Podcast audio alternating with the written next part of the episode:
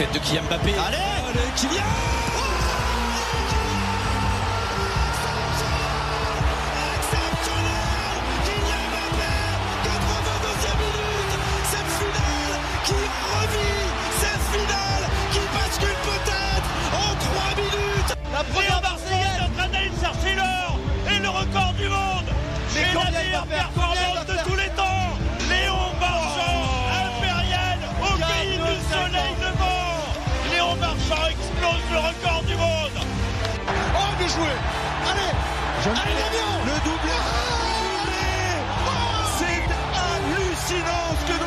aujourd'hui à Twickenham.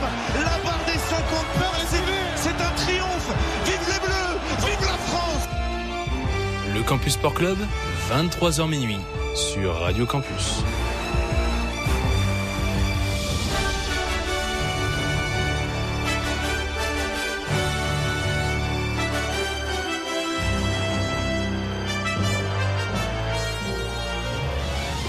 Bonsoir, bonsoir à toutes auditeurs auditrices de Radio Campus Lille. J'espère que vous allez bien. C'est comme tous les mardis soirs, comme si bien annoncé par Chrysanthème, l'heure du Campus Sport Club. Je suis Adrien Fedeli et on se retrouve déjà pour une dixième émission en cette saison 3, même si en quelque sorte onzième, puisque c'est peut-être que, nous, vous nous avez écouté pardon, autour d'Halloween. On avait fait un petit hors-série un peu, un peu spécial. D'ailleurs, je l'avais fait avec quelqu'un qui est autour de la table ce soir, qui est de retour pour un, une émission standard. Euh, c'est Hugo Marceau qui est en face de moi, donc j'en profite, je commence par toi. Comment Bonsoir à tous. Très bien, très bien, très bien, ça va avec... Euh... Ah, c'est dommage ce, ce grand chelem qui ne vient pas pour les pour les bleus. Je pense qu'on va on va en reparler, mais euh, non, ça va, ça va, ça va.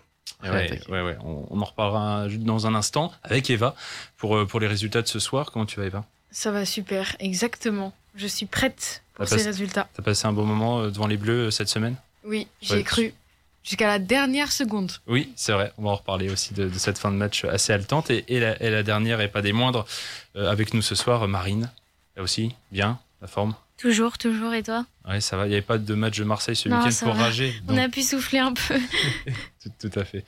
Tout à fait, tout à fait. Bah, écoutez, euh, comme je l'annonçais, on, est de retour sur des standards avec euh, Marine qui revient avec le moment nordiste, qui revient euh, dans le Campus Sport Club, puisque Marine était sur le terrain ce week-end, notamment pour du foot féminin et même la Coupe de France. Mais ça, ça sera pour la fin de l'émission. Là, tout de suite, comme d'habitude, on va plutôt démarrer avec les résultats, puisqu'on a hâte, j'ai bien l'impression, de parler de ces matchs des Bleus et notamment de ce dernier match qui vient de se terminer ce soir face aux Grecs. Petit jingle, Eva, et à toi tout de suite. Besoin d'un récap sur les actualités sportives de la semaine? Les résultats du Campus Sport Club, c'est tout de suite et à ne pas manquer. Effectivement, ce match entre la France et la Grèce, on y a cru jusqu'à la dernière seconde avec cette dernière frappe de Kylian Mbappé sur la transversale. Mais les Bleus réalisent le nul 2-2 face à la Grèce à Athènes avec un but de Ramdal Kolomwani et de Youssouf Fofana. Si avant ce match, les Bleus étaient assurés de, fi de, fini de fi pardon, parmi les cinq meilleurs premiers de ces éliminatoires. Il voulait finir en beauté avec un, un, carton plein 8 sur 8 que seul le Portugal a réalisé lors de ces éliminatoires. Mais c'est finalement peut-être une bonne nouvelle car dans leur histoire, les Bleus n'avaient réalisé qu'à deux reprises le carton plein en 1991 et en, 1980, en 1991. Mais en 1992, ils avaient été éliminés au premier tour. Il avait aussi réussi en 2003 et en 2004, éliminé dès les quarts de finale euh, par, euh, par la Grèce, justement, avec ce, ce, cette euh, seule défaite dans leurs 12 confrontations. Un, bon bilan tout de même pour cette équipe de France en vue de, de l'euro qui se dirige tout droit vers l'euro. Oui, tout à fait. Bah, surtout avec le match d'avant, on reparlera peut-être juste après, mais ce soir, c'est vrai qu'on manque le 8 sur 8. Mais euh, équipe remaniée, on, je pense que est-ce que, est que ce résultat est dû à 5 minutes d'inattention euh, côté bleu, avec ces deux buts euh, grecs? Je ne sais pas si c'est de l'inattention, mais clairement, c'est 5 minutes euh, où défensivement, il y a de, de, vrais problèmes et de vrais, euh, de vrais sautes de concentration. Inattention, je ne sais pas, mais sautes de concentration, ouais. le premier but, c'est Euh, Théo Hernandez qui la joue vraiment trop trop facile en espérant obtenir un rebond favorable et derrière euh, ça amène cette superbe volée, superbe but d'ailleurs l'ouverture du score euh, du score grec. Et puis même chose, c'est de la facilité aussi Jules Koundé, ce ballon qui lui passe entre les jambes et qui permet eh bien derrière la, le développement de l'occasion et le, le, centre et la reprise en, en, première intention. On est en plus en devancé au premier poteau. Je crois que c'est Lucas Hernandez qui est au marquage du, du gars au premier poteau. Bah, du début à la fin, même sur la, la volée du, du premier, il y a, y a, plusieurs contres. Euh, on est très loin et sur, je crois que sur la volée, on est à ouais de 3 mètres de mmh. du de bassin. Euh, non, pardon, j'ai oublié le nom du, du, buteur, le capitaine grec en tout cas, mais euh, ouais des sautes de concentration clairement. Ouais, et ça me fait un peu mal pour Brice Samba qui, qui fêtait sa deuxième sélection. Mmh. Si je dis pas de bêtises, et euh, qui le gardien en soi, qui, qui bah, malheureusement, sur le peu de temps de jeu qu'il a, concède bah, le nul, en, l'occurrence. Même si à la dernière seconde, cette, euh, cette frappe de, de Kylian Mbappé rentrée euh, à la fin avec euh, bah, tout un nouveau front offensif aurait pu nous faire vibrer à la manière de, de, son but aussi assez spectaculaire face au Gibraltar, bien que celui-là ce soit le 11e, c'était le but, le but du record. Mais, mais au, moins cette barre-là, elle nous aura donné un petit frisson de, de, fin de match. Et puis juste avant, que les Bleus qui avaient gagné 14-0 face à Gibraltar, et va. Effectivement, on y revient. Ces Bleus qui, avaient, qui ont battu Gibraltar en s'imposant 14 à 0, la plus large victoire de l'histoire de l'équipe de France. Soirée de tous les records d'ailleurs pour les hommes de Didier Deschamps, car c'est la première fois que 9 buteurs différents marquent dans un même match. Pour, euh, pour l'équipe de France avec un triplé de Kylian Mbappé, un doublé d'Olivier Giroud, un but de, Kinsley Coman, de Jonathan Klaus, Fofana encore une fois, Rabiot, Dembélé, euh, Thuram et Warenza Emery. D'ailleurs, ce dernier a lui aussi marqué l'histoire puisqu'il est devenu le plus jeune joueur sélectionné depuis 1914 euh, et un certain Maurice Gastier. Et oui, j'ai retrouvé son nom. Il est devenu aussi par la même occasion, par ce but, le plus jeune buteur depuis ce même Maurice Gastier. Malheureusement, une soirée en demi-teinte pour euh, le milieu parisien qui s'est blessé sur cette même action et qui sera indisponible jusqu'à la fin de l'année civile eux étaient invaincus avant vendredi et ont, euh, et ont connu deux défaites d'affilée. C'est nos Bleuets, les Bleuets de, de Thierry Henry, qui se sont inclinés 2-0 face à l'Autriche pour le compte de la quatrième journée de qualification pour l'Euro 2025. Et ils ont récidivé en s'inclinant 3-0 face à la Corée du Sud, cette fois-ci en amical. Après ce rassemblement, les Bleuets restent premiers de leur groupe avec 9 points au coude à coude avec les Slovènes et sous la menace des Autrichiens. 7 points, et se retrouveront au mois de mars pour démarrer leur préparation pour les JO. Est-ce que selon vous, ces deux défaites euh, sont inquiétantes en vue de bah, l'immense euh, échéance qui les attend euh, cet été? Peut-être déjà aussi, malheureusement, cette défaite face aux Autrichiens, c'est un peu contre la mauvaise équipe.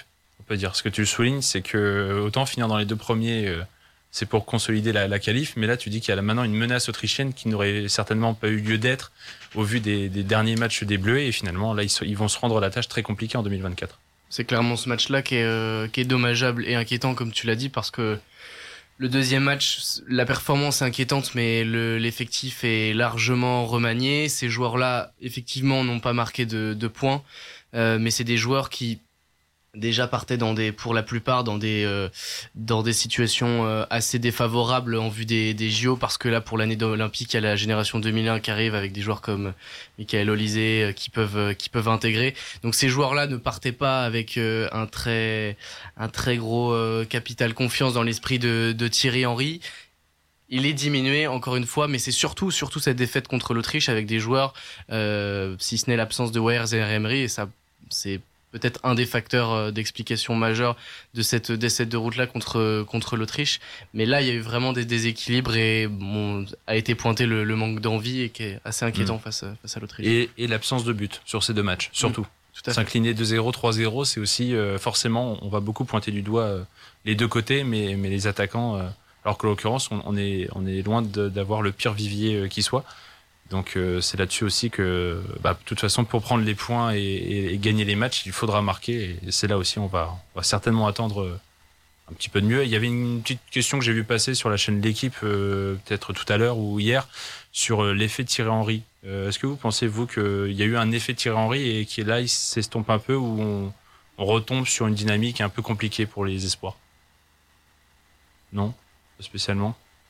Non, moi, je, je- là, il faut attendre le, le rassemblement de, de mars. euh, euh, un effet tiré en, enfin, dire qu'il s'estompe maintenant au bout de deux défaites, moi, j'ai Mm. du mal à trouver ça. euh, Oui, moi aussi. à trouver ça. Non, mais je sais bien que tu lances le, le, le débat. Je ne t'attaque pas personnellement, Monsieur Fedeli.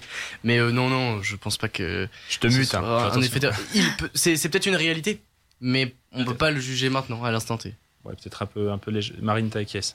Ouais, ouais, Jacques, c'est c'est hyper prématuré pour faire, pour faire ces conclusions-là. Mais après, ouais, je- moi, je pense qu'il faut faire confiance à Thierry Henry. Il a le potentiel pour, euh, pour faire quelque chose de beau. Après, c'est sûr que les Bleus ne sont pas rendus la tâche facile euh, avec ces défaites-là. Ouais, taclé par Michel Derzakarian, je crois. euh, Ouais. Notre Thierry Henry, on va voir s'il arrivera à lui répondre euh, bah, par les résultats de 2024. On ferme cette page football pour passer à l'autre grosse actualité de ce week-end. C'est la victoire de Novak Djokovic au Masters de Turin, tournoi qui réunit les 8 meilleurs joueurs mondiaux de l'année. Il s'est imposé en 2-7 sans bavure, 6-3, 6-3 face, à, face au jeune Italien Yannick Sinner qu'il avait pourtant battu lors de la phase de poule. Une finale qui ressemble étrangement à sa demi-finale où il s'est défait du numéro 2 mondial Carlos Alcaraz en 2-7, 6-3, 6-2. Le Serbe qui ajoute un nouveau record dans sa musette puisqu'il est désormais le seul joueur à détenir 7 Masters devant un certain Roger Federer. La jeune génération à l'image d'Alcaraz et de Sinner n'avait rien à faire face à Novak Djokovic. Tout simplement, il était trop fort. Euh, Est-ce que vous pensez que euh, justement Novak Djokovic, il fait encore retarder retarder encore euh, davantage bah, l'éclosion de cette jeune génération qu'on a avec Sinner, Runeux, Alcaraz?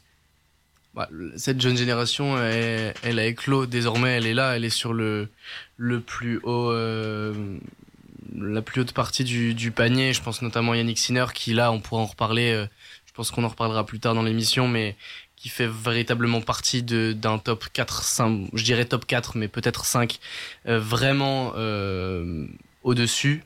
Et euh, mais c'est vrai que Novak Djokovic reste le meilleur, reste le meilleur. Et c'est pas qu'il empêche cette éclosion-là, mais il empêche c'est à ces jeunes-là de, de prendre le de prendre le trône, la place sur le trône. Ouais, ouais, du coup, euh, il est impressionnant. Il fait une preuve d'une régularité à son âge. C'est c'est fou. On a toujours l'impression que c'est lui qui maîtrise. Il impose son expérience et, comme tu dis, net, sans bavure. euh, pour l'instant, il est au-dessus et trop fort, quoi. Trop fort. Pardon, on va y revenir un peu tout à l'heure pour, euh, pour ce qui est euh, du débat du CSC de ce soir qui sera tennistique. Donc, et même sur les Masters euh, féminins, femmes, qui s'étaient terminés la semaine dernière euh, parce qu'ils avaient euh, été légèrement décalés. C'était à Cancun, les conditions météo, et Iga Swiatek, et on va en reparler, qui s'était imposé. Effectivement, mais ce week-end avait lieu aussi un grand retour, celui de la Formule 1 à Las Vegas après 41 ans d'absence. Et c'est encore une fois, les semaines se suivent et se ressemblent. C'est Mark Verstappen euh, Max. de Ma- Max Verstappen de Red Bull qui s'est imposé pour la 18e fois en 21 courses cette saison. Il devance le monégasque Charles Leclerc. euh, pourtant parti en pole position et Sergio Pérez qui sera vice-champion du monde à la fin de la saison.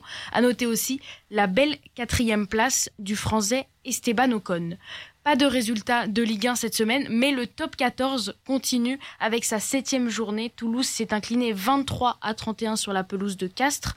Une belle victoire de Toulon à l'arraché 30-27 sur euh, Clermont. À noter également une victoire du Racing 92 dans ce derby face au Stade français 10 13 à 9. Enfin, La Rochelle enchaîne une deuxième victoire consécutive face à l'UBB et remonte à la huitième place du classement après un début de saison poussif. Justement, on fait un point sur ce classement. Le Stade français qui conserve tout de même la tête du classement juste devant le Racing 92 et Castres, euh, toutes les trois à 23 points. Un, tableau de top 14 qui est très très relevé cette année, hein, avec euh, euh, Toulouse qui est septième, euh, La Rochelle qui est huitième, des, des équipes vraiment qui sont piliers, qui sont finalement en milieu de classement. Et puis, euh, bah, des, des nouvelles équipes, je pensais aussi à la section paloise qui est quand même quatrième. Mm. C'est... Donc qu'est-ce que vous en pensez là-dessus? Est-ce qu'on, on- ça, c'est pas, ça ne démontre pas le vrai impact des internationaux, vraiment là? Avec cet épisode Coupe du Monde et forcément des joueurs euh, plus ou moins au repos, blessés. C'est est-ce que là, on, on- c'est vraiment là qu'on, on va on, calcule, on maîtrise mieux en tout cas l'impact qu'ont ces joueurs-là dans un effectif. Carrément, bah, c'est le, le propre un petit peu des saisons de top 14 de post, euh, post Coupe du Monde. Il y a souvent ces déséquilibres là parce que, bah, la tous les tous les internationaux jouent en, top 14 donc ça fait mine de rien quand on compte 42 joueurs mobilisés sur la prépa 33 retenus plus les réservistes un certain nombre de joueurs qui sont qui sont mobilisés et donc des équipes totalement déséquilibrées voilà enfin on parle que d'une là tu parles même que d'une nation seulement Ouais, oui, oui, je parle de, et je parle que de l'équipe de France, alors que on sait, et effectivement, tu fais bien de le dire, le top 14 est un, énorme pourvoyeur d'internationaux euh, euh, en, en, général, euh, et notamment d'internationaux qui ont été loin dans la dans la compétition, euh, notamment sur des recrues. Je pense à Sam Whitelock, Apo, mais il y en a, il y en a d'autres. Et, et enfin voilà, on peut pas très très difficile de juger le niveau actuel, l'état actuel des formations du top 14 sur ce début de, de saison. Il va falloir attendre pour voir le stade toulousain à son réel niveau. Il y a en plus des absences. Ça va être une saison vraiment particulière pour le, pour le stade toulousain. Il y a le stade, Roche, euh, le, ouais, le stade Rochelet qui est, qui est vraiment dans une situation particulière avec un Greg qui n'est pas là et des, des joueurs qui reviennent au compte-goutte. Donc c'est vraiment très dur de lire dans un, dans un championnat de top 14 post-Coupe du Monde. Surtout les séries, je regardais un peu euh, à l'image des séries, à part Montpellier qui, euh, qui est dans le gouffre, qui est dernier et qui, qui enchaîne les défaites. Malheureusement, il y a Lyon aussi qui a concédé sa troisième défaite euh, de rang. Et, mais même au niveau des, des victoires, ça a du mal à s'installer. On voit qu'il y a toujours un, un, un, petit, une petite équipe pour venir casser les, les séries, même si là, en l'occurrence, ce week-end, c'est Pau qui a eu sa série, sa très belle série arrêtée net. Et ce qui fait donc ce haut de championnat avec quatre équipes là, avec un même bilan de cinq victoires de défaites. Et euh, c'est toujours ce qu'on aime, en tout cas dans les compétitions, plutôt que de voir Max Verstappen gagner à chaque fois euh, toutes les courses. C'est vrai que, en l'occurrence, on n'en a pas trop parlé de la course de Formule 1. Je ne sais pas si vous l'avez revu, parce que j'imagine que le dimanche matin à 7h, il n'y avait pas beaucoup. Si, Hugo, t'étais réveillé. Non, non, j'ai vu le, j'ai en replay évidemment. en replay. Mais euh, mais cette, cette ce petit final avec Charles Leclerc qui nous ah fait un numéro de de, de frein magistral, moi j'ai Ouais, on a vu, on avait eu euh, Alonso qui nous avait fait le coup pour le podium avec Hamilton il y a quelques grands prix de ça. Je crois que c'était au Brésil, il me semble. Je veux pas dire de bêtises. Et, euh, et, là, donc cette fois pour la deuxième place, toujours dans le dans le dernier tour. Il y a des choses qui se passent qui sont intéressantes derrière Max Verstappen, l'intouchable. Il y a des, des choses vraiment intéressantes qui mm. se passent. Et encore, il s'était détaché euh, vraiment sur la fin parce que Leclerc était toujours pas loin et puis finalement il a pas su rester dans la zone DRS et donc il en a payé le prix fort. Voilà, bon, donc ce top 14 qu'on reviendra, euh, sur lequel on reviendra aussi à la fin de l'émission dans les immanquables, bien sûr. Effectivement, on va finir ces résultats avec un événement qui s'est passé à Lille ce week-end. Il avait lieu le 5 km et le 10 km de Lille. Les conditions météorologiques venteuses et pluvieuses n'ont pas empêché Bastien Augusto de réaliser la troisième meilleure performance tricolore de l'histoire sur 10 km avec un temps canon de 27 minutes et 40 secondes sur 10 km, hein, je précise. Il n'a fini que cinquième d'une course remportée par l'Éthiopien Gemudo Dida en 27 minutes et 12 secondes. Il s'affiche comme un réel prétendant pour la qualification olympique sur 10 000 mètres aux côtés du Boulonnais Jimmy Gressier qui lui avait réalisé euh, euh, il y a quelques temps de ça 27 minutes et 33 secondes. Chez les femmes, c'est la Kenyane Agnès Nektic qui s'est imposée en 29 minutes et 26 secondes. Elle a également réalisé une performance, une véritable prouesse, puisque en signant la deuxième meilleure performance de l'histoire derrière l'Éthiopienne, je vais réussir à dire son prénom. je suis désolée si je l'écorche. Walem Zerf Weilua en 29 minutes et 14 secondes. Normalement, tu n'as pas offensé beaucoup de monde. J'espère. Peut-être, mais bon. En tout cas, il y a eu des belles performances sur ce 10 km. Oui, effectivement. Et ce que tu disais, ce qui est drôle, c'est que moi j'étais donc sur, sur l'événement, c'est croisé euh, d'ailleurs euh, sur cette journée-là, mais, euh, mais ce qui était assez fou, c'est que c'était des conditions très nuageuses, très humides, et il s'est arrêté de pleuvoir vraiment à 15h00 pour le départ du 10 km et, une heure plus tard, une heure trente plus tard, le départ du 5. Donc en plus, ils ont été, ils ont été épargnés, mais ouais, une petite pluie. On parle pas d'averse non plus. Je te vois faire la moue, Eva. Pour le 5 km, les conditions, les petite pluie. Ouais, les conditions étaient un petit peu plus moins favorables à la performance, on va dire. C'est pour ça qu'on a moins eu des, des, grosses performances. Mais c'est parce que dans le Nord, je sais que les Lillois euh, qui nous écouteraient, le, stade de pluie, c'est à partir d'un certain nombre. Euh, effectivement. Là, c'était de la pluie fine, c'était rien, c'était. Par rapport à ce qui nous tombe dessus depuis un mois, effectivement. des gouttelettes. C'était rien. Si je puis dire. Il faisait même beau. C'était même du beau temps.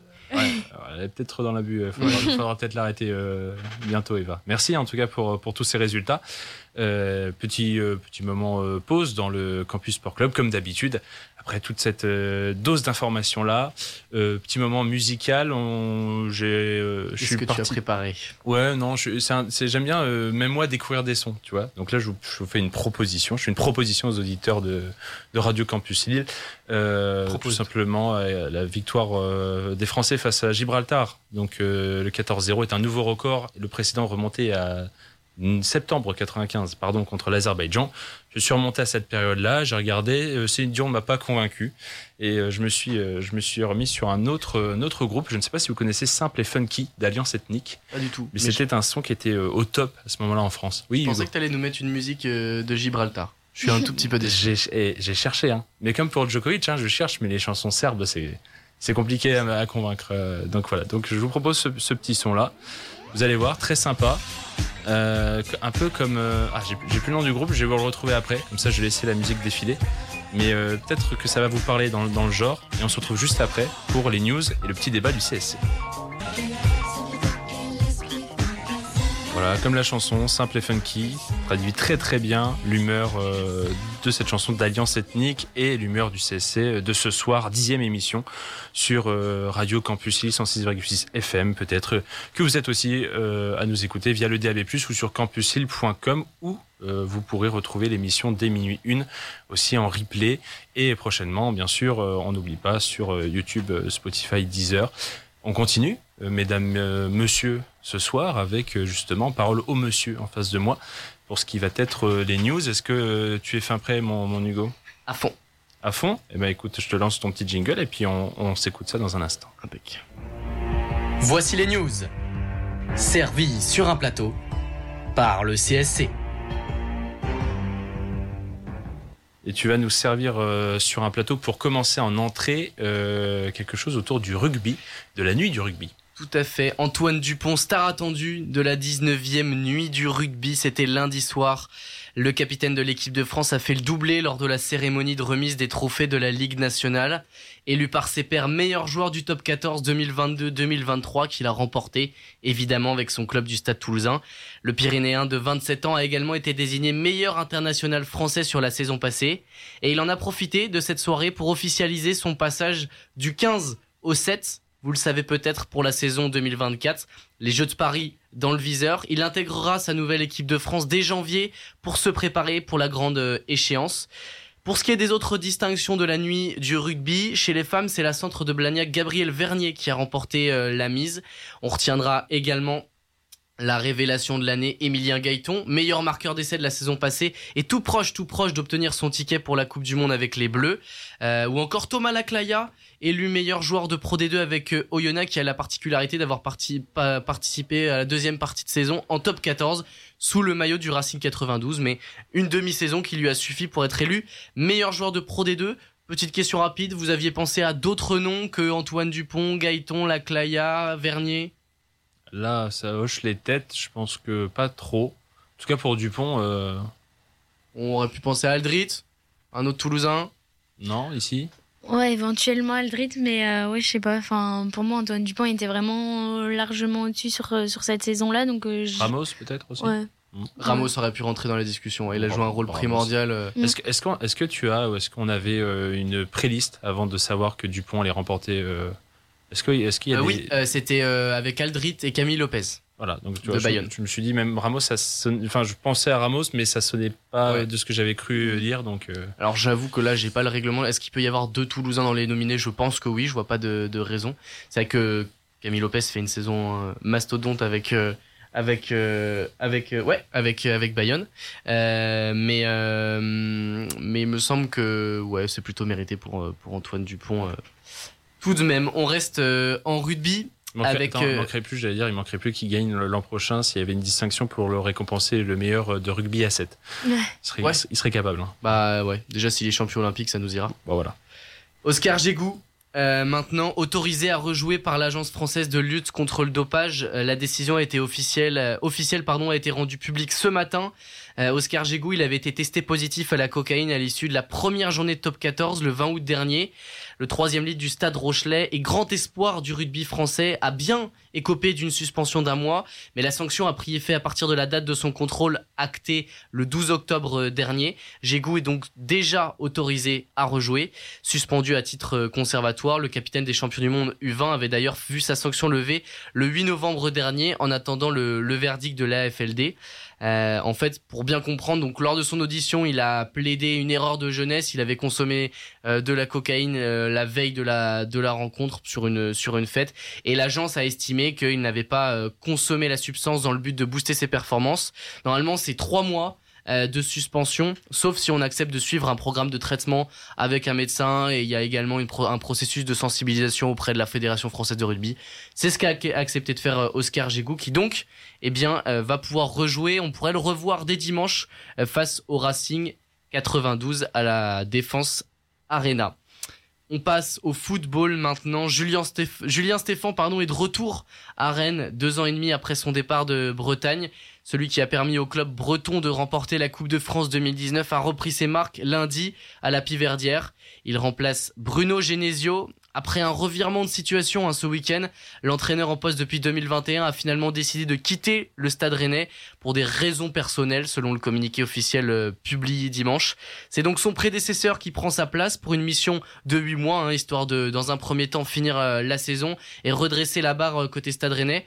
La décision, elle intervient alors que Rennes est 13e de Ligue 1 et reste sur 4 défaites sur les 5 dernières journées. D'ailleurs, Genesio n'est pas le seul à quitter le navire rouge et noir. Hein. Florian Maurice, le directeur technique, s'en va aussi, même si c'est pas encore officiel. Il reste que des dernières négociations pour euh, euh, voir comment ça peut se passer au niveau de la rupture de contrat. En tout cas, ça bouge très fort à Rennes en un seul euh, week-end. Deux membres du trio exécutif majeur avec Cloarec, le président, s'en vont, s'en vont. Et donc là, on décide de, de faire bouger les choses. J'ai plusieurs questions pour vous sur le stade rennais. Est-ce que... euh, Interro surprise. Comment? Interro surprise. Interro. Non, non, tout simplement. Est-ce que c'est euh, quelque part c'est une question rhétorique, mais à quel point ça peut être inquiétant de perdre ces deux éléments qui euh, faisaient le, le tout, tout le process de ce stade rennais euh, qui existe depuis l'après euh, l'après Covid et même un petit peu avant. Et puis euh, qu'est-ce qu'on pense du, du passage de, de Julien Stéphan? Alors peut-être l'arrivée euh, plutôt. peut-être d'abord on va répondre à la, à la première euh, interrogation de d'Hugo, euh, sachant que euh, en l'occurrence c'était euh, deux personnages très forts, faut dire hein, donc, comme tu dis depuis la période de Covid, et, euh, et je pense que surtout ça met beaucoup de pression à, à ceux qui vont parce qu'il y en a qu'un qui est arrivé donc Julien Stéphan, mais celui qui succédera à Franck Maurice, vu le travail qu'a fait Florian. Franck Maurice. Florian Maurice. pardon, Florian Maurice, euh, que Florian a fait depuis euh, depuis autant d'années, euh, ça va être très compliqué de, je pense, de surtout leur suivre. Même si Julien Stéphan a ce petit avantage, a priori, hein, vous pouvez me reprendre, mais de connaître au moins la maison et d'avoir brillé déjà à Rennes.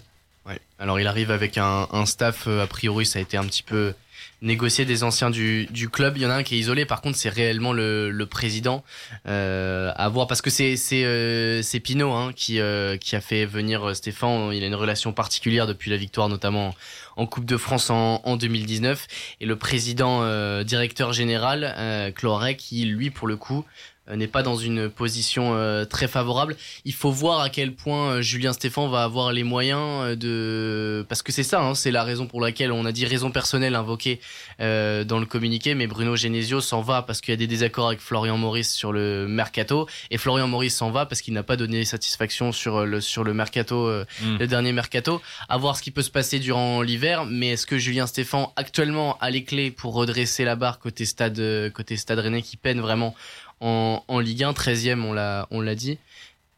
Il a- C'est pas il- certain. Il a au moins cette auréole au-dessus de la tête d'avoir offert un titre euh, qui était attendu depuis euh, bien un demi-siècle à Rennes, avec cette Coupe de France euh, à l'époque face au Paris Saint-Germain.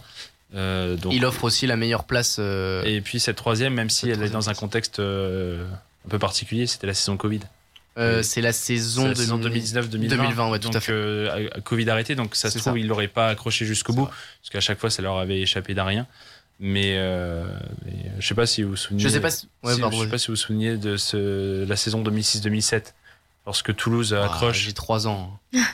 T'as 3 ans, mais n'importe quoi, mais t'as quel. Non. T'avais vraiment 3 ans Bah, J'ai 2003. j'ai deux ans. 2003, 2006, 2007 Non, mais en 2007. C'est pour ça que tu m'as fait, euh, tu m'as fait peur. Là. Bah, non, je parle de mai, de- je parle de fin- en 2007, enfin fin 2007, à la, Bah, dernière, à la 38e journée. Ben, J'ai Mais- 4 ans en 2007. Et bah, tu regardais le foot normalement. Avec... T'abuses, hein. je rigole, je rigole. Pas payé les Je, droits. je suis pas beaucoup plus vieux, hein, tu sais. Mais, euh, mais en tout cas, sur cette, euh, sur cette euh, fin de saison-là, Rennes perd sa troisième place euh, la dernière journée à cause de Toulouse, qui finalement ira en barrage et sera éliminé par Liverpool. Liverpool, qui- qu'ils ont battu là récemment en Ligue Europa, ils ont pris leur revanche, tu vois. Mais euh, en le- pour finir sur Julien Stéphan, euh, ouais, faut voir, bien sûr. Toujours, je trouve que c'est quand même toujours très très sévère ce genre de décision, surtout d'un aussi gros club. J'imagine que ça se passe surtout comme ça dans les gros clubs. Mais quatre défaites en championnat, alors qu'en Coupe d'Europe, on en a parlé la semaine dernière. euh, T'inquiète, Marie, donc j'essaie. Mais c'est c'est une décision de Genesio hein, de partir. Oui, oui, mais je veux dire, même de, de- de- autant de chamboulements et de autant pointer, c'est parce qu'ils sont pointés du doigt, c'est parce qu'il y a un problème qui partent aussi, peut-être. Tu vois, il y aurait même les quatre défaites, mais on, leur, on les accablerait pas autant sur euh, un mois, un mois et demi de compétition.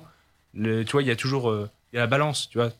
Je Ouais. pense, je pense que au vu de cette euh, campagne européenne, on avait au moins le crédit de lui dire euh, non, vas-y, on t'accompagne, on, pas de pression, rien. Le championnat, on a déjà fait nos heures, on, on a accroché la place européenne l'an dernier. C'est vrai que on aimerait rejouer la Coupe d'Europe peut-être la saison prochaine, mais en l'occurrence, au vu de ce qu'il fait en Ligue Europa, j'ai j'ai peur peut-être que Stéphane, qui soit en mission remontée en championnat, peut-être euh, casse euh, la dynamique européenne. Ouais, et ça peut terminer sur une saison euh, 50-50 où au final, euh, qu'est-ce qu'on qu'est-ce qu'on en Ils tire pas- ils ont pas le pire groupe, hein, il reste deux journées, on en avait parlé, et ça peut le faire en tout cas, Rennes première place. Oui, tout à fait. C'est pas utopique, Non, non, carrément pas.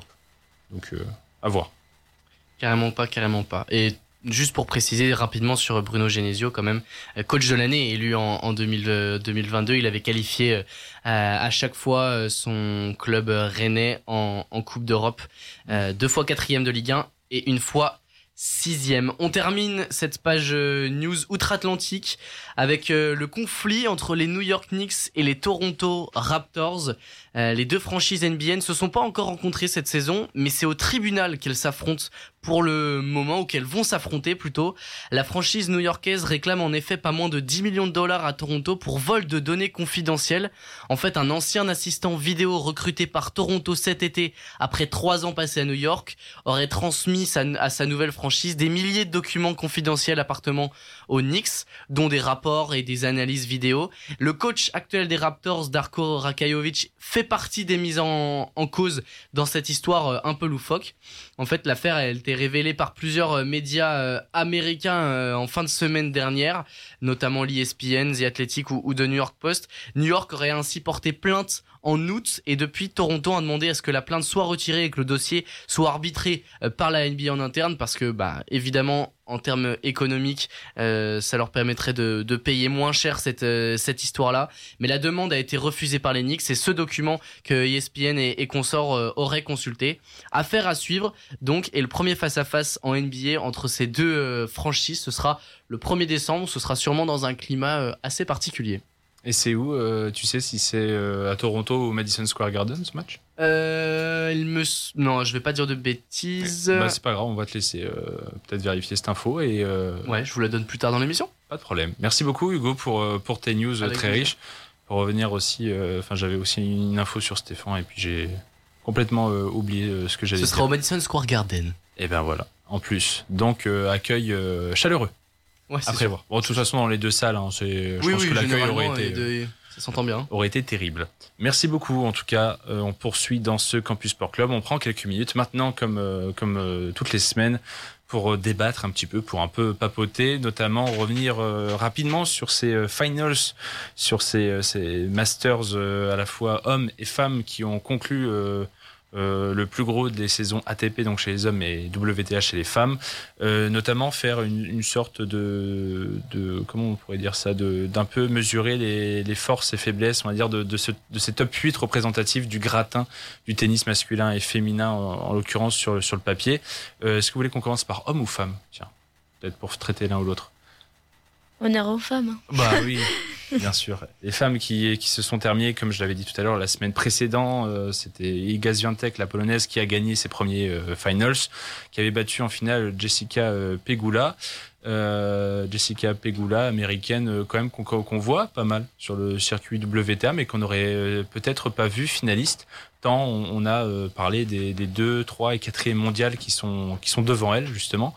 Et, et cette, cette finale-là gagnée par Ziontek, est-ce que déjà, la question de base est la plus simple, est-ce que ça conforte encore plus Ziantec dans sa position de numéro 1 euh, féminine? Oui, oui, on va dire que ça pourrait la, conforter dans une position numéro 1. Hein. Elle finit l'année numéro 1 mondiale, elle reprend sa, la place à, à, Zarenka. Euh, Sabalenka. pardon. Euh, mais c'est vrai que cette année, quand même, on a vu une Ziantec qui n'est pas autant, autant dominatrice que, les, que la saison dernière. Euh, elle, a, elle, a gagné Roland Garros. Mais euh, c'est vrai qu'avant Roland Garros, même sur terre battue, alors qu'elle était vraiment dominatrice, le Masters de Rome et de, et de Madrid, et de Madrid eh ben, elle, a, elle, a, elle, les a pas gagnés. Euh, elle fait une, elle perd en huitième de finale à, à l'US Open, il me semble, ou en quart de finale. Et à Wimbledon, bon, on sait que c'est pas sa, sa, sa surface préférée, l'herbe, mais quand même. Donc c'est vrai que quand même, je trouve que chez les femmes, on a, j'ai plus de plaisir parce qu'il y a vraiment beaucoup de, enfin, j'ai plus de plaisir à regarder les femmes parce que vraiment il y a de l'enjeu, il y a du suspense, il y a, il y a plus Ziatek et les autres comme on pourrait voir à la Formule 1 avec, euh, il y a vraiment une vraie homogénéité en tout cas dans ce top euh, fort comme tu disais euh, Hugo. Donc ouais, c'est vrai que vraiment chez les chez les femmes, bah, Ziatek oui au-dessus au-dessus, mais pas numéro de, 1, mais pas de loin, ouais. c'est ça. Peut-être que sa saison 2022, euh, à son âge aussi, de manière très précoce, parce qu'elle a 22, elle est sur, sur 22 ans, hein, en tout cas, sa saison 2022 aussi jeune, euh, laissait supposer que oui, c'était peut-être une Serena dans l'âme, enfin être ultra dominatrice, et finalement, elle est un peu redescendue sur terre a priori cette saison, où les autres, en tout cas, ont, su peut-être hausser leur niveau. Arina Sabalenka, elle perd face à elle en, demi-finale, mais c'est aussi une solide, solide deuxième mondiale, si ce n'est vice première mondiale presque sur le papier. Ouais, elle finit premier à la race euh, Arina Sabalenka. Euh, elle terminera deuxième deuxième mondial. Elle a explosé lors de ce master très très difficile de tirer des enseignements de ce master tant il a été il a été chaotique. Mm. mais j'ai envie de dire malgré tout il y a un enseignement à tirer justement c'est qu'Iga a été euh, au-dessus de tout le monde. La l'autre meilleure joueuse sur ce ce master c'est euh, Jessica Pegula. En finale elle prend 6-1 6-0 il y a il y a pas photo. Encore une fois voilà c'est Swiatek gagne tous ses matchs en 2-7 en 2-7 elle, elle, perd pas un 7 pas un 7 alors qu'on est quand même sur les meilleurs du monde qui sont réunis un peu un peu face à elle. Donc déjà, euh, mais même dans, comme tu dis sur le score sévère en finale, même sur ses scores à elle, euh, elle met 6-1, 6-2 contre euh, contre Jabber en poule, elle met 6-3, 6-2 à Sabalenka. Enfin, c'est là aussi où on se dit, en tout cas sur le dur, peut-être que selon les surfaces ça va différer aussi. Mais sur le dur, là, elle a été, a été remarquable. Sur ce, sur elle, elle, elle, commence très bien la saison, elle la finit très bien. Mais euh, c'est vrai que Sabalenka a vraiment haussé le haussé d'un ton euh, le son niveau d'un ton sur cette sur cette saison-là. Elle va avoir à l'avenir une vraie vraie vraie vraie rivale et euh, j'ai vraiment hâte de voir l'Open d'Australie d'entrer la saison prochaine parce que ça va être le premier le premier duel impressionnant qui risque d'être impressionnant entre ces deux-là et de livrer déjà un, un premier verdict sur la suite de la de la saison entre ces deux-là. Ouais, et puis on n'oubliera pas aussi euh, l'autre demi-finaliste, Coco Goff, la, jeune euh, américaine, euh, qui elle vient de remporter aussi un premier grand chelem, l'US Open. Fallait aussi encaisser presque le choc. On sait hein, que surtout dans le circuit féminin, c'est toujours été très dur de confirmer derrière sur les, dernières jeunes championnes. Elle, faut qu'elle aussi, puisse prendre le temps de digérer ça et peut-être pour 2024, comme tu dis sur ces échéances-là. Ouais, c'est vrai qu'elle a gagné son premier grand chelem à l'US Open. Elle paraît expérimentée parce que ça fait hyper longtemps qu'on la voit sur le circuit, mais elle a que 19 ans, elle est de 2004, elle est de ma génération, donc euh, elle a de bon année. Vous êtes trop jeune. elle n'a pas connu euh, Rennes. Euh, voilà, c'est ça, exactement. Mais c'est vrai pas Connu, hein, j'ai lu, j'ai lu l'info, j'ai pas, j'ai pas regardé les matchs, j'étais pas devant ma télé spécialement, Hugo. C'est vrai que c'est toujours un peu difficile, faut, faut encaisser le choc. On avait vu Ostapenko à Roland Garros qui avait gagné. bon, c'est un peu différent parce qu'elle avait gagné en étant vraiment loin au classement, alors que là, Coco Gauff, on l'attendait quand même. Hein. Ça fait euh, bien deux ans qu'elle est euh, dans ce top 10 et bien, même maintenant dans, dans ce top 5. Donc euh, oui, je pense que Coco Gauff, à l'avenir, il faut vraiment compter sur elle pour, pour vraiment rivaliser avec Ziantek, Sabalenka, et puis on peut aussi noter Ribakina. qui Mm. vraiment a fait une bonne saison. Là, en fin de saison, elle a un petit peu euh, baissé, mais elle a fait quand même. euh, Il y a presque un peu ce top 5 là, en tout cas, qui confirme et qui valide parce que Pegula, mine de rien, elle n'est pas non plus. euh, Enfin, elle vient pas de nulle part. hein. Elle, a longtemps été troisième mondiale et puis là, elle reste collée au top 5. Et peut-être à l'inverse, pour, pour finir sur, ce, ce- sur cette page euh, des féminines, les trois autres qui étaient présentes pour représenter ce top 8 euh, mondial, on ne parle pas du reste classement WTA, là on fait juste une mise au point en- entre elles 8, hein, bien sûr, pour voir un peu les forces euh, euh, en présence, mais euh, 11 Jabber, euh, Mar- euh, Marketa Bondrousova et Maria Sakkari, qui, qui étaient un peu dans le dur ces derniers temps, ces dernières semaines, même si Vondrousova a fait ce, ce- ce très beau parcours à Wimbledon et l'a remporté face à Jabber, qui est toujours... euh, qui est toujours euh, ouais, ouais, j'allais dire- le mot, mais oui, bon, c'est vrai. Trois finales, trois, trois perdus, c'est vrai que c'est un début de, un début de malédiction. quoi. malédiction, ouais. Donc voilà, mais on a vraiment l'impression qu'il y a cette césure-là entre un top 5 qui, qui confirme et qui a aussi un gros vent de jeunesse, les trois derrière qui commencent à prendre aussi euh, de l'âge du galon et qui euh, soit euh, éclo- euh, éclosent un peu tard, soit en tout cas. Je mettrais quand même Sabalenka et Sviatek un cran au-dessus des autres. hein. Ouais, Ouais. toi, Gauff- toi, toi, tu mets les, les deux là, Ouais. le duel. Et, et Coco Gauff est sur une pente ascendante et pareil, le début de saison prochain va être vraiment intéressant à suivre Mm. du côté de, de l'américaine parce que c'est elle qui a le, le plus le plus de potentiel pour aller titiller les deux de, les deux de devant. Euh, Rybakina c'est quelqu'un qui est très forte sur les sur les grands rendez-vous. Elle est toujours là sur les sur les grands chelems, notamment à Wimbledon où c'est une joueuse redoutable. Mais euh, mais Sabalenka et Sviatek pour l'instant sont euh, Ouais. sont au dessus et j'ai hâte de voir ce que va donner Coco Gauff comme tous les ans elle progresse d'année en année, de mois en mois. Ouais, Cette saison, ça a été vraiment C'est flagrant. un bon top 2 en plus qui, au vu de leurs âges, vont pouvoir se suivre pendant, se tirer la bourre pendant peut-être une bonne décennie encore. Euh, on va finir par les hommes. On va pas en plus euh, avoir besoin de s'éterniser puisque c'est quand même aussi des tendances qu'on connaît bien.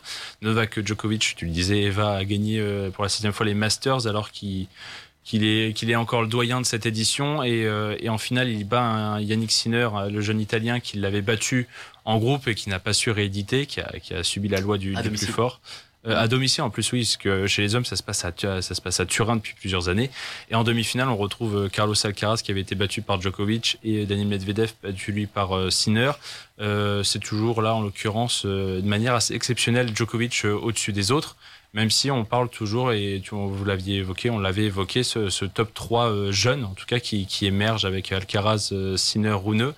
Euh, est-ce que c'est est-ce que c'est eux finalement qui vont euh, prendre ces, ces, ces places-là euh, dans le leadership, dans les résultats euh, en 2024 ou c'est encore un peu tôt pour eux? Ouais, il- faut les dissocier, les trois sont pas au même, pour moi, les trois Ouais. sont pas au même stade. Alcaraz arrive sur ce master-là dans des, euh, avec des capacités physiques euh, moindres, il est diminué. Clairement, il commence, et il commence, euh, avec une défaite contre Zverev où c'est pas le Alcaraz que, que tu vois à Wimbledon ou même à, à, à Roland sur le début de, de compétition. Euh, c'est un Alcaraz en, en, en- ouais, fatigué et qui monte en puissance au final et qui euh, cède finalement face à un, un Djokovic plus fort, plus tout simplement plus fort en, en- en demi-finale. Mais par contre, le vrai enseignement pour moi, c'est Sinner avec une, un déblocage mental, je pense, pour Mm. le pour l'italien. Ouais. Euh, à l'image de sa victoire contre Medvedev, il est à 0-6 avant sa, sa victoire un peu plus tôt en, en septembre. Euh, c'est en finale, je crois que c'est en c'est en c'est sur la tournée asiatique, c'est peut-être en Chine. Euh, j'ai un doute, Euh, mais euh, donc il et ensuite il le bat trois fois avec sa troisième victoire là, ce- sa troisième victoire d'affilée euh, Mm. au Master. Donc il y a vraiment ce déblocage là, il est porté à Turin par un par un public qui était à fonder à lui, mais il s'est servi de ça, ça l'a pas miné. Mm. Et il est, il a, une- il est impressionnant. donc Il a une frappe de balle assez impressionnante, euh, Yannick Sinner.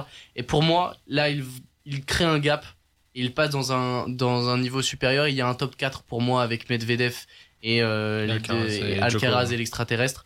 Euh, ces quatre là, ces quatre là se détachent. Et pour le coup, euh, derrière, il y, a un- il y a un écart. Runeux est, est bien loin derrière. C'est drôle parce que j'ai, euh, moi je me suis fait euh, mes top 8, euh, top 8 hommes, top 8 femmes. Je sais pas si vous aviez joué le jeu, tu sais, quand je vous avais laissé Ouais. le petit message. Et justement, je mets Djoko, Alcaraz, Medvedev, Sinner maintenant. Et, et les autres derrière, je mets dans l'ordre Zverev, Runeux, Tsitsipas, Rublev. En termes de, de poids et dynamique, je sais pas si vous, vous, vous me suivez là-dessus ou pas du tout. Tu mets Rou, Roublev en 6. Je mets Rublev dernier, moi. Ouais, moi j'ai mis Ah, Roblev en 6 Rublev aussi. qui a hein. vraiment euh, moi, un- qui, je trouve, qui, je euh, trouve- je trouve a, euh, a toujours des bons des, des bons résultats mais arrivé en fin de parcours dans les tournois ou autres, a toujours du mal à, au moment le plus tranchant, sur une fin de semaine, sur une fin de quinzaine, à être. n'a jamais fait demi-finale en, Grand Chelem. Entre autres, entre autres mais je, veux dire, même il a, eu, il a eu quelques tournois, il a eu aussi ses premiers Masters Smith cette année comme Sinner. Mais, mais c'est pour ça que je le mettais un, peu au rabais, même si je le mets un peu en dualité avec Tsitsipas, qui est vraiment sur une, c'est un peu compliqué lui aussi. Ouais, je suis pas sûr qu'on résolve le problème de Tsitsipas un jour. Euh. Non, Badozan n'a peut-être pas encore résolu le mystère de Tsitsipas. Les bouclettes dorées. Non, voilà, c'était donc ça. Et Zverev aussi euh, un peu au niveau de, enfin, à hauteur de Rune, même si Zverev, lui, il y avait cette dimension blessure longue durée. Et finalement, on voit que lui, en l'occurrence, avec le travail et le talent qu'il a, il peut vraiment euh, prétendre à être, à s'installer, à rester en tout cas dans ce top 5-6, je trouve. Ouais. Contrairement aux autres. Il termine septième mondial alors qu'il démarre euh, la saison sur euh, vraiment. Enfin, il revient tout juste sur, une, sur une cheville. J'allais euh, dire sur une, j'allais dire sur une cheville, mais finalement il est de retour et il est, il se remet, il se remet en rythme. Mais son, son, ses deux tiers de fin de saison sont, sont monstrueux à SVRF. Allez, va pour le mot de la fin. C'est vrai qu'il ne faut pas sous-estimer le fait de revenir. On a vu un Dominique Thiem qui n'est jamais trop revenu là. Il, est, il, a fait quelques excursions dans le top 100, mais je crois que maintenant il n'y est plus. Donc c'est vrai que euh, Zverev, euh, il est revenu très fort. Et je pense que oui, à l'avenir, euh, il va être, hmm. il va être solide. On aurait pu s'inquiéter. C'est ça, dans cet état d'esprit-là que j'étais moi. On aurait pu s'inquiéter. Finalement, en fait, on voit qu'il a le niveau et qu'il peut en plus rivaliser avec des joueurs de ce calibre-là, même en fin de saison, alors qu'il était emprunté, alors qu'il est de retour. Donc si 2024, il, revient vraiment euh, à un niveau de forme quasi à 100% euh, de ce qu'on voyait en 2022, je trouve qu'il peut largement en plus prétendre euh, à la médaille olympique comme il l'avait fait en plus en 2021, entre autres. Voilà, c'était un avis. Et je vois que, et je vois que tout ça Je respecte, Adrien Allez, je, je, lance vite la musique pour pouvoir finir ensuite ce Campus Sport Club. Deuxième euh, intermède musical avec, euh, bah, on parlait de fin, de finals, même si on va en parler aussi dans les immanquables, il y aura le début aussi de, certaines disciplines, de certaines compétitions. Et quand je pense final et fin, moi, je suis sur le du bon final countdown ah de. Ah ouais, bah ouais. C'est facile. Bah, c'est facile. Je suis facile. Trois saisons. T'es un mec facile. Oh, je sais pas. Allez, on s'écoute la chanson mythique d'Europe et on revient pour un moment nordiste et immanquable j'interromps un petit peu sur la fin. Ils ne m'en voudront pas, Europe, d'arrêter The Final Countdown juste avant la fin. Euh, on poursuit dans euh, cette dixième du Campus Sport Club sur Radio Campus Lille. Il est temps euh, maintenant à, Marine de faire sa chronique. C'est la petite dernière, juste avant de finir sur les immanquables en vitesse. Marine, je te lance un petit jingle et puis on t'écoute pour ce moment nordiste. Bienvenue dans le froid du Nord où les victoires sportives réchauffent les cœurs. C'est l'heure du moment nordiste dans le Campus Sport Club. Alors victoire oui, mais du coup euh, que d'un côté, puisque là tu vas nous parler d'une rencontre euh, qui a eu lieu en Coupe de France, évidemment. Pas de match nul en Coupe de France. Euh, là c'est Coupe de France féminine entre Hénin et Lens. Et oui, c'était l'affiche de la Coupe de France féminine dans le Nord euh, cette semaine. Hénin, qui évolue en Régional 1, recevait le Racing Club de Lens, évoluant lui en deuxième division. Et pour remporter ce derby, les Lensoises auront finalement fait la différence lors de la première période grâce à un doublé de prête. Sur la, première véritable occasion du match, elle se trouvait à l'affût d'une frappe repoussée par l'arrière-garde ninoise et finissait dans le but pour le, pour le but du 1-0 à la 15e minute. 20 minutes plus tard, elle profitait cette fois d'une passe en profondeur de sa capitaine David pour doubler la mise. Cette action était d'ailleurs euh, difficile à digérer pour les Ninoises, notamment parce qu'elle n'a pas été marquée avec une grande classe côté lançoise.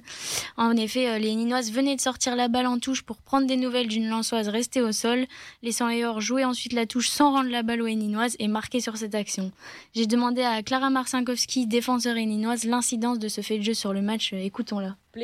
On aurait pu peut-être y croire un peu plus parce que c'est un but qui nous fait vraiment euh, mal et qui nous met un coup euh, à la tête. Après, on a quand même bien réagi, on a tenu toute la deuxième mi-temps, mais c'est vrai que ce manque de fair play là, euh, c'est pas très classe venant d'une équipe de, de D2. Après, bon, voilà, c'est des faits de jeu. Comme elle le dit si bien, ce sont des faits de jeu, mais avec le monopole du ballon pour les 100 et or et la difficulté pour les Ninoises à s'approcher des cages lançoises, le sort de, cette rencontre semblait déjà scellé à la pause. Mais au retour des vestiaires, les Ninoises, toujours aussi bien regroupées en défense, prenaient enfin des risques et, inquiétaient même pour la première fois l'arrière-garde lançoise sur une tête de Leroy. Les entrées en jeu de Magoski et Caron apportaient ensuite un peu plus de vivacité, mais cette dernière se précipitait beaucoup trop à l'approche des cages lançoises. Brett aurait aussi pu s'offrir un triplé, mais son tir rasait le cadre avant que Pronier ne voit, elle, sa tentative brillamment détournée par la gardienne ninoise. Voilà pour les principales occasions de cette deuxième mi-temps. Malgré la défaite, les Ninoises, bien préparées à cette rencontre cette semaine à l'entraînement, ont fait preuve d'une belle solidarité et d'une belle rigueur défensive du début à la fin. C'était assez beau à voir et c'est ce qui leur a permis d'ailleurs de rentrer au vestiaire avec ce bon résultat de 2-0. D'ailleurs, on avait l'impression qu'avec un peu plus d'entrain devant, elles auraient même pu accrocher un match nul ou inquiéter davantage les Lançoises défensivement en tout cas. Écoutons Anne Lassia, coach ninoise, sur son équipe et sur ce qui lui aurait manqué pour espérer encore un peu mieux. Vendredi soir, après l'entraînement, quand je les ai quittés, euh, pour moi, c'était, euh, on doit y croire. On doit y croire, sinon tu, tu participes pas à la Coupe de France.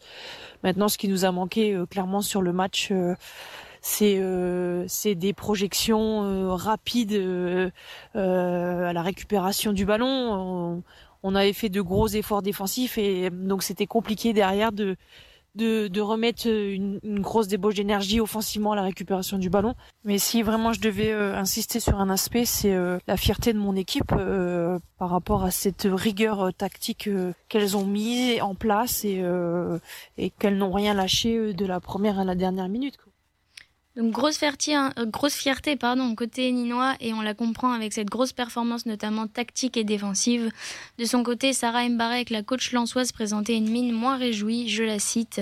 C'était assez terne dans l'ensemble, on a fait le nécessaire assez rapidement, mais on aurait pu faire beaucoup mieux. Le regret que j'ai, c'est de ne pas avoir marqué beaucoup plus de buts.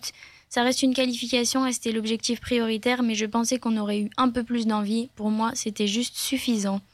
En effet, les Lensoises ont eu du mal à trouver la faille de ce bloc ninois bien en place et nul doute qu'elles auront un cœur de montrer un tout autre visage pour la grosse réception de Marseille ce dimanche à 14h30. Les Ninoises recevront de leur côté Dunkerque pour la septième journée de R1 dimanche 14h30 également. Merci beaucoup euh, Marine. Est-ce que Lens a ses chances d'aller assez loin en Coupe de France d'ailleurs selon toi? Bah écoute, euh, il y avait quand même euh, des gros noms hein, contre Hénin et elles, elles s'imposent que 2-0, donc manque d'efficacité offensive. Elles ont, elles ont été un peu mises en difficulté et j'ai trouvé ça assez étonnant pour une équipe de Division 2 quand même. Après, il faut vraiment pas sous-estimer la grosse performance héninoise, mais, euh, mais à voir, à voir. Ok, très bien. Merci beaucoup pour, euh, pour ce retour euh, de ton expérience sur le terrain et cette analyse. Je vais même pas euh, me lancer de, de jingle pour finir. On part tout de suite sur les immanquables puisqu'il reste une, une grosse minute, deux minutes à peu près, si ça vous va, bien sûr. Hein, J'aimerais pas déranger vos habitudes, Eva, Hugo. Super. Euh, bah écoutez, pour, pour les immanquables, de toute façon, vous m'aurez dit non, j'aurais quand même, je serais quand même. Donc, euh, pour ce qui est des immanquables à vous proposer pour le restant de la semaine, par exemple, on va, on va commencer par le foot, allez, avec la Ligue 1, bien sûr, euh, suite à cette trêve internationale. Euh, ça a commencé euh, en trombe dès vendredi soir pour le premier match de cette nouvelle journée entre Paris et Monaco. C'était à 21h sur Prime Video. Euh, dans le reste euh, restant du week-end, il y aura aussi les premiers pas de Julien Stéphan. Tu en parlais, Hugo. Euh, Tête du Stade Rennais contre Reims dimanche à 17h05 sur Canal+. Et pour finir cette nouvelle journée, le déplacement du LOSC à Lyon dimanche soir à 20h45 sur Prime Video. Et côté étranger, deux petits matchs à souligner. Le duel entre Manchester City et Liverpool samedi à 13h30 sur Canal+ Sport et aussi le choc entre la Juventus et l'Inter en Serie A. Ça sera dimanche soir sur Beansport à 20h45. Il faudra donc faire un choix. Euh, dimanche soir, il y aura aussi un autre choix euh, cornélien parce que pour ceux qui, resteraient sur Canal+, on passera au rugby euh, à Top 14 avec le dernier match de la huitième journée de Top 14 entre un duel pour entre le Racing pardon et le Stade Rochelet. Il y aura aussi d'autres chocs ce, week-end entre la section paloise dont tu parlais Eva qui reçoit le Stade Français samedi à 17h et on aura aussi sur la même journée Castres 3 qui se déplace à Toulon 5e. Euh, petit mot handball pendant que je lance euh, la petite outro qui annonce la dernière minute. Handball, on aura un, œil sur le choc aussi en, Star League entre le PSG premier et Montpellier deuxième. Les deux équipes qui se tiennent en un point, c'est dimanche 19h sur Bein. Il y aura aussi l'équipe de France féminine ce week-end qui prépare ses championnats du monde, vous le savez, le mois prochain avec la Golden League. Elle croisera le fer avec le Sénégal et la Corée du Sud. Ça se passe vendredi et dimanche. Et enfin, bien sûr, pour finir, il y aura le retour de la saison de Coupe du Monde de biathlon. Avec ce week-end euh, plusieurs épreuves, dont pour commencer le relais mixte simple à 12h30, euh, ça sera samedi, et à 14h50 ensuite le relais euh, mixte tout court. Et le dimanche, on, aura droit aux épreuves individuelles dames d'abord à 11h20 et à 14h30 celle des hommes. Voilà, pour finir en beauté. Merci euh, à vous trois, Eva, Hugo et Merci Marie. J'en profite, vas-y, je déborde quelques secondes.